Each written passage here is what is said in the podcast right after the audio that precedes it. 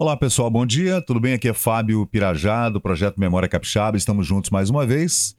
Hoje é 26 de outubro, quarta-feira, e é, esse é o Projeto Memória Capixaba, que traz de volta fatos, acontecimentos é, históricos, é, relatos, fotografias, documentos, é, as, as histórias de pessoas é, importantes e pessoas é, ligadas à política, a educação, é, crimes que aconteceram aqui no Espírito Santo ao longo desses quatro, que, que quase 500 anos de história, é, também de pessoas comuns que, claro, fizeram também a história do, da, das nossas cidades, do nosso Espírito Santo, né? Então, se você estiver gostando, por favor, dá um like, né, compartilha, é, se inscreve no canal Memória Capixaba está no Facebook, no Instagram, é no Twitter, no Rumble, no Odyssey, no BitChute, no YouTube, uh, em todas as plataformas, né?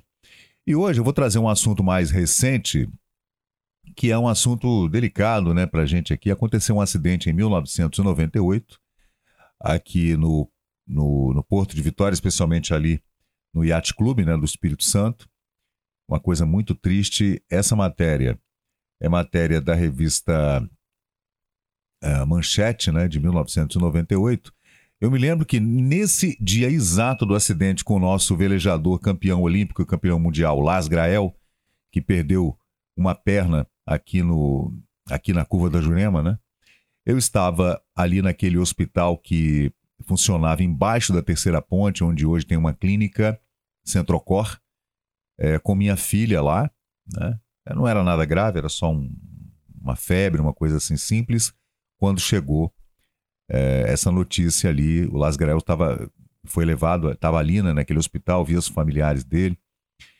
E ele tinha 34 anos, era medalhista de bronze olímpico em C1 em 88 e Atlanta em 96. O velejador Las Grael deixa é, o sonho de ser, enfim, campeão nos Jogos de Sydney né, competindo em Camburi no dia 6, no litoral de Vitória, no Espírito Santo, o barco da classe Tornado de Lars foi abarroado por uma lancha que invadiu a raia. Olha só que absurdo, hein? Estavam competindo dentro da raia e veio uma lancha, invadiu a raia de competição né, e se chocou contra o tornado do Lars. Né? O, o iatista caiu ao mar, teve a perna direita decepada pelas hélices da lancha, uma tragédia para o iatismo brasileiro. Né? longe das regatas, uh, longe do mar, não, não longe do mar, né? E a matéria é de Ney Bianchi, e ele é, poderá usar uma prótese no lugar da perna amputada. Torben Grael, irmão do Lars, que no dia do acidente na praia de Camburi, é, competia no Mundial da Eslovênia, no norte da Europa. É, tem um preparador físico que perdeu uma perna num acidente, mas colocou prótese ultramoderna que lhe permite até participar de provas de ciclismo. Uh, veja, principalmente nos barcos da classe Tornado, que são muito velozes, com seus cascos duplos né, de 7 metros de comprimento, pesando 150 quilos, ele veio é, a Vitória participar desse evento né, em 1998. Na hora do acidente, estavam na raia 80 barcos da classe olímpica Star também é, set, é, 470 Fin Laser e Solinge Windsurf. É, era a primeira vez que os barcos da classe Tornado competiam em Vitória. Na manhã do domingo, dia 6, a visibilidade na zona da raia da classe Tornado era ruim e o mar com profundidade de 12 metros no local dessas raias. Né?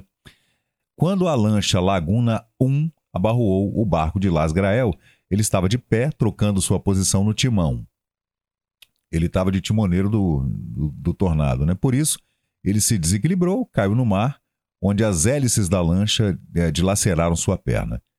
Cedo ou tarde, um acidente como o que vitimou Lars Gael aconteceria no iatismo brasileiro, que, apesar de ser um dos melhores do mundo em termos de atletas, é um dos que oferece os maiores, as maiores áreas de risco para os competidores. Nele, não raramente, as raias uh, são marcadas com boias menores que as regulamentares, no caso da Praia de Camburi, além de haver o perigo constante da presença de outras embarcações que invadem áreas de manobra dos barcos durante é, os torneios de vela, né? Então foi um acontecimento muito triste que ainda ficou um ano para ser uh, para ser é, julgado, né?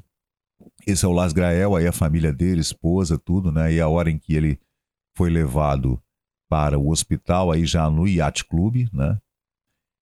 E essa matéria do Ney Bianchi rolou, é, rodou o Brasil, né? E depois é o Las Grael aqui em Vitória, né?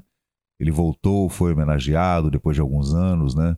Recebeu títulos aqui tanto da Prefeitura de Vitória quanto do governo do Estado uh, e também suas indenizações, né? E tá aí, ó, Lars Grael vai ser indenizado né, pelo acidente marítimo que mutilou o campeão do iatismo, condenado a pagar 50 mil reais à vítima, além de uma pensão mensal de 7.300 reais por gastos médicos, né? Isso é, talvez em 1999 ou 2000, né? Porque no Brasil as coisas se arrastam, né? Ah, essa matéria aí do Ricardo Valverde, só para ler o primeiro parágrafo, depois de passar mais de um ano lutando nos tribunais, Las Grael, iatista que teve a perna decepada por uma lancha, conseguiu uma vitória na Justiça Carioca. O desembargador Carlos Raimundo Cardoso, da 5 Câmara Civil do Rio, condenou o piloto Carlos Guilherme de Abreu Lima e seu pai Carlos Guilherme Lima a pagarem 50 mil reais ao iatista pelos gastos na implantação da prótese, além de 7.300 reais mensais para custear as despesas médicas de Lars até o momento em que for decidida a indenização a que o atleta terá direito. Os advogados de Lars exigem 10 milhões de reais no total. Então é isso, né, gente? Um acontecimento triste aqui que, que tomou as manchetes, né? Foi notícia no Brasil e no mundo inteiro, porque o Lars Grael era campeão olímpico, campeão mundial, um iatista já bastante. Eh, em 98 ele já era um iatista muito experiente, né? Começou nos anos 70, ainda criança, e teve esse acidente é, trágico, triste aqui é, na praia de Camburi, com esse desfecho uh, que a gente, às vezes, né, prefere não lembrar. Mas esse é o Memória Capixaba e a gente toca esse nosso projeto aqui trazendo essas histórias que são histórias bonitas e também histórias trágicas. E se você estiver gostando aqui do canal, por favor, deixa um like, compartilha com seus amigos, com a família, porque aqui a gente está sempre trazendo histórias do Espírito Santo, coisas que aconteceram, fatos, acontecimentos é, amplamente divulgados pela imprensa no Brasil e no mundo.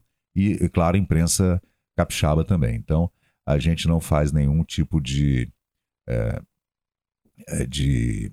A gente não faz nenhum tipo de filtro, né? A gente simplesmente coloca no ar aqueles acontecimentos que são importantes. Muito obrigado. Então, eu sou Fábio Pirajá e até a próxima oportunidade.